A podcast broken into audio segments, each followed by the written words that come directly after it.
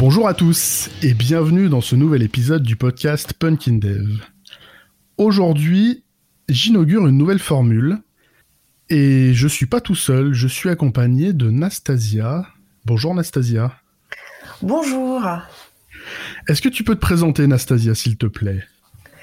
Ok, très bien. Euh, donc effectivement, je m'appelle Nastasia, je suis data scientist et j'ai été euh, au par hasard, auparavant développeur back-end. Ok. Aujourd'hui, on va pas forcément parler de dev, de data science, mais on va aborder un autre sujet qui m'intéresse, mais que je me sentais pas du tout capable d'aborder tout seul. C'est le sexisme dans l'entreprise et en particulier ce que toi tu appelles les sexismes involontaires. C'est bien ça? Oui, tout à fait. Alors qu'est-ce que toi tu appelles les sexismes involontaires? Alors, ce que j'appelle les sexismes involontaires, c'est les situations où on dénote du sexisme, mais où les personnes n'en ont pas forcément conscience. Donc, au final, c'est tout aussi euh, dangereux que euh, les sexismes euh, bien volontaires, bien durs, mais ça peut avoir un côté assez pervers parce qu'on ne se rend pas compte qu'on est dans une situation sexiste qui cause du tort. Ok. Moi, il y a un truc qui m'intrigue dans ce que tu disais, c'est pourquoi les sexismes et pas le sexisme? Souvent, on parle du sexisme, et toi, j'ai l'impression que tu dénotes euh, peut-être plusieurs formes. C'est vrai que je dénote plusieurs formes, même si euh, finalement euh, certaines se recoupent, mais parce que ça m'intéressait intéressant de pouvoir classifier ces formes de sexisme pour pouvoir les décrire et en prendre davantage conscience. Et du coup, ces formes-là, ça ressemble à quoi dans le entre guillemets dans le quotidien euh, bah, de l'entreprise ou d'une équipe ou même du bah, du quotidien d'une personne? Ça ressemble à quoi? Et ben par exemple, pour moi, celui qu'on voit le plus euh, souvent, qui est devenu un discours euh, assez normal, c'est par exemple le fait euh, que on veut des femmes euh, dans, nos, dans, nos, entreprises et ça part plutôt d'une bonne intention. Là où il y a mauvaise intention, c'est qu'on va justifier cela en disant je veux des femmes parce que elles ont une sensibilité différente et parce qu'elles sont sensibles, euh, qu'elles sont dans l'empathie, qu'elles vont nous aider à résoudre les conflits dans l'équipe. Et c'est en ce nom-là que je veux les embaucher. Et finalement, ce qu'on fait là, c'est ce qu'on appelle du différentialisme, c'est-à-dire que euh, on établit le fait qu'il y a une essence féminine, que les femmes doivent répondre à euh, à une structure euh, donnée et que les hommes répondent à une autre. Et du coup, là, finalement, on fait du sexisme parce qu'on présuppose des choses, on fait porter une attente euh, sur ces femmes, on leur met une pression finalement en leur disant vous devez répondre à ça.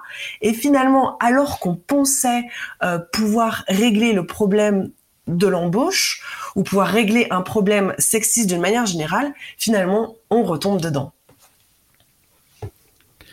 Ok, c'est vrai que ça c'est une, euh, phrase que j'ai déjà entendue euh, à plusieurs reprises. Euh, à l'époque, je voyais pas le problème. Limite, je trouvais ça plutôt euh, plutôt cohérent. Ça émanait de gens qui étaient qui avaient 20 ans de boîte entre guillemets et qui disaient, enfin vraiment, je l'ai entendu. Ah, c'est bien une fille dans l'équipe. une fille, ça a plus de sensibilité, ça va être bien. Et, et c'est vrai qu'avec le recul, pour le coup, il y avait une développeuse dans toute une équipe de mecs. Et je trouve ça super dommage parce qu'en fait, euh, sa sensibilité, concrètement, on s'en foutait. Elle avait juste une force de frappe qui était vraiment intéressante en termes de dev pur. Et bah, je suis désolé, mais sa dimension sensible, c'était pas intéressant. Moi, ce que je trouvais intéressant, c'est qu'elle avait euh, un bagage technique qui était assez puissant et qui avait vraiment une plus-value dans l'équipe. Et au final, voilà, on l'a limité à ça. Et, et c'est vrai que ça apporte pas d'intérêt de limiter les gens à, à ce qu'ils sont censés être au vu de leur, euh, genre. Je trouve ça super intéressant ce que tu dis parce qu'effectivement, euh, je me dis qu'une femme a le droit, après tout, d'être dans cette sensibilité. Elle a le droit de répondre un peu à ce cliché, mais elle a aussi le droit de ne pas y répondre. Et le fait de devoir l'obliger à y répondre, c'est aussi pour moi toujours nier en fait la partie euh, réflexion de cette personne, la partie euh, technique, la partie logique. Non, on la renvoie toujours à ses émotions et ça pose un peu l'idée de aux hommes le, le, cerveau finalement et puis aux femmes l'émotion. Je, je dis pas que l'émotion n'est pas une forme d'intelligence, mais quand même il y a une une différence qui s'établit encore une fois dans euh, dans cette idée qui est véhiculée et je trouve ça assez dommage parce que finalement les gens sont toujours dans des carcans. On les fait évoluer certes, mais ils sont toujours dans des carcans. Et du coup là on, touche du doigt un petit peu le on a le constat, mais on touche du doigt qu'est-ce qu'on qu'est-ce qu'on peut faire, comment on doit, euh, en tant que juste membre d'une équipe, moi, qu'est-ce que je peux faire pour essayer de peut-être de couper cette dynamique ou de la limiter? Comment on peut euh, comment on peut réagir en tant que en tant que personne d'une équipe si on remarque des choses comme ça? Ben, je pense que déjà pour moi, la chose la plus dure, c'est d'en prendre conscience, parce que je, pense qu'on est, on est tous, malheureusement, un peu tous dans ces préjugés, parce qu'on est dans une société euh, qui est euh, bâtie depuis longtemps comme ça et que c'est dur d'en sortir. Du coup, moi, je pense que déjà la première chose, c'est de prendre conscience de ses propres préjugés, des, préjugés euh, des autres qui sont autour de nous. Et ensuite, quand on a, on est face à une situation, pour moi, il y a plusieurs choses à faire. Soit on est super armé ce jour-là, on est en forme, on se dit j'y vais. Euh, j'explique à la personne que ça me dérange et j'explique pourquoi ça me dérange, la blague qu'elle vient de faire, euh, la réflexion qu'elle vient de faire peu importe. Donc là, on peut vraiment y aller. On se dit, ok, euh, je vais expliquer pourquoi tout ça, c'est un ensemble de préjugés. Parfois, on est moins en forme et on a le droit de juste dire aussi, eh ben, ça me dérange mais de pas toujours rentrer dans tout un tas d'explications de pourquoi ça me dérange. Parce qu'au quotidien, notamment par exemple les femmes, elles en subissent des, réflexions comme celle-ci. En tout cas, je parle en mon nom, euh, c'est assez quotidien et du coup, on n'est pas toujours armé euh, pour répondre du pourquoi, du comment euh, ça nous dérange, mais on peut aussi juste dire ça nous dérange et c'est déjà pas mal. Et puis après, il y a aussi des personnes qui vont voir que la fuite c'est quelque chose de mauvais et je pense pas que ce soit toujours mauvais parce que malheureusement il faut aussi se, se protéger euh, face à toutes ces mini euh, agressions et tous ces, ces discours. Donc déjà, en prendre conscience, c'est déjà c'est déjà pas mal. Et quand on est armé, on a euh, plusieurs manières de pouvoir y répondre. Là-dessus, sur la un peu la, prise de conscience. Euh, je me souviens d'une euh, d'une keynote qu'avait fait Audrey Neveu à je ne sais plus quelle conférence et où elle concluait un petit peu. Euh, elle parlait de diversité dans l'entreprise et une de ses phrases qui m'a le plus marqué, qui m'a vraiment plu dans ce qu'elle disait, c'était il faut pas hésiter à faire tourner notre machine à empathie à plein régime. Et souvent, quand il y a dans des équipes, ou même euh, pas forcément dans le milieu du travail, mais dans le quotidien, euh, quand une femme ou juste une minorité vient dire Bah écoute, ce que tu dis me dérange, les réfractaires à ce type de discours, ils vont vite euh, sortir l'argument du t'as pas d'humour, c'est bon, détends-toi. Et je trouve que c'est un manque d'empathie là-dessus.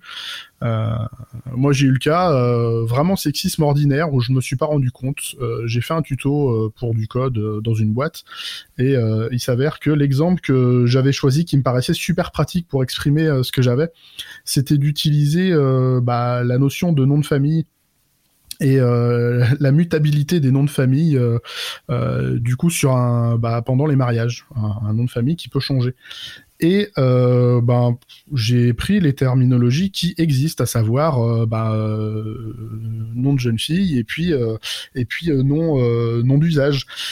Et du coup, bah, il y a une amie sur l'équipe qui m'a fait remarquer que bah, c'était quand même, mine de rien, véhiculé, continuer à véhiculer cette image de bah, nom de jeune fille et puis nom d'usage que la femme, du coup, elle est jeune fille, elle ne devient femme que par le mariage.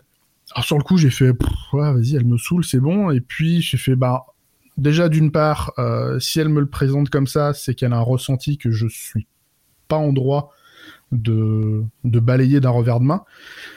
Et puis quelque part après, qu'est-ce que ça me coûte plutôt que de mettre nom de jeune fille, nom d'usage, de mettre euh, nom marital et puis nom de naissance.